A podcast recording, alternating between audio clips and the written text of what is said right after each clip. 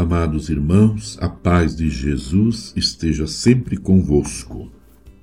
Continuando a nossa reflexão, a nossa leitura do texto, do texto base deste terceiro ano vocacional do Brasil. Vocação, graça e missão, corações ardentes, pés a caminho. Pela escuta da criação, aprofundamos o caráter simbólico de todo o mundo criado. Em que sentido? Na criação, por mensagem silenciosa, Deus se revela e nós aprendemos algo sobre ele e seu amor. Percebemos que somos relação com as outras criaturas, que há interligação entre tudo. Tudo está interligado. E que há um mistério ainda a descobrir no mundo, especialmente no rosto de quem mais sofre.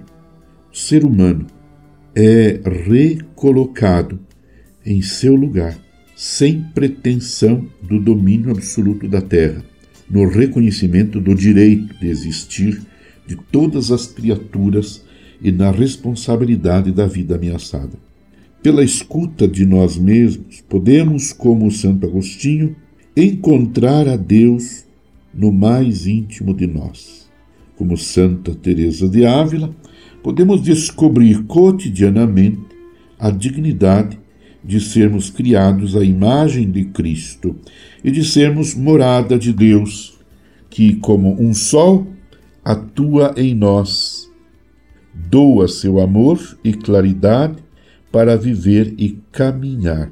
Vale a pena descobri-lo e experimentar que o seu amor passa pelas nossas vidas e que é mais forte que o nosso egoísmo e fechamento. É mais forte que nosso egoísmo e fechamento. Se joio e trigo permanecem juntos na existência humana, a graça de Deus tem mais força. É maior que o nosso coração. 1 João 3,20. Ela mesma atua em nós suscita respostas em cada momento da vida, abre caminhos de liberdade e promete um futuro de plenitude. Efésios 3,19. E nós, que vozes ressoam em nossas vidas e aquecem o nosso coração? Amado irmão, amada irmã, deixemo-nos interpelar pela palavra de Deus. Tenhamos o hábito cotidiano de rezar a palavra, de escutar a palavra, de escutar Jesus que nos fala, de Jesus que nos chama, de Jesus que nos envia. Escutar Jesus que nos envia em missão a cada momento. Ide pelo mundo inteiro e anunciai o Evangelho.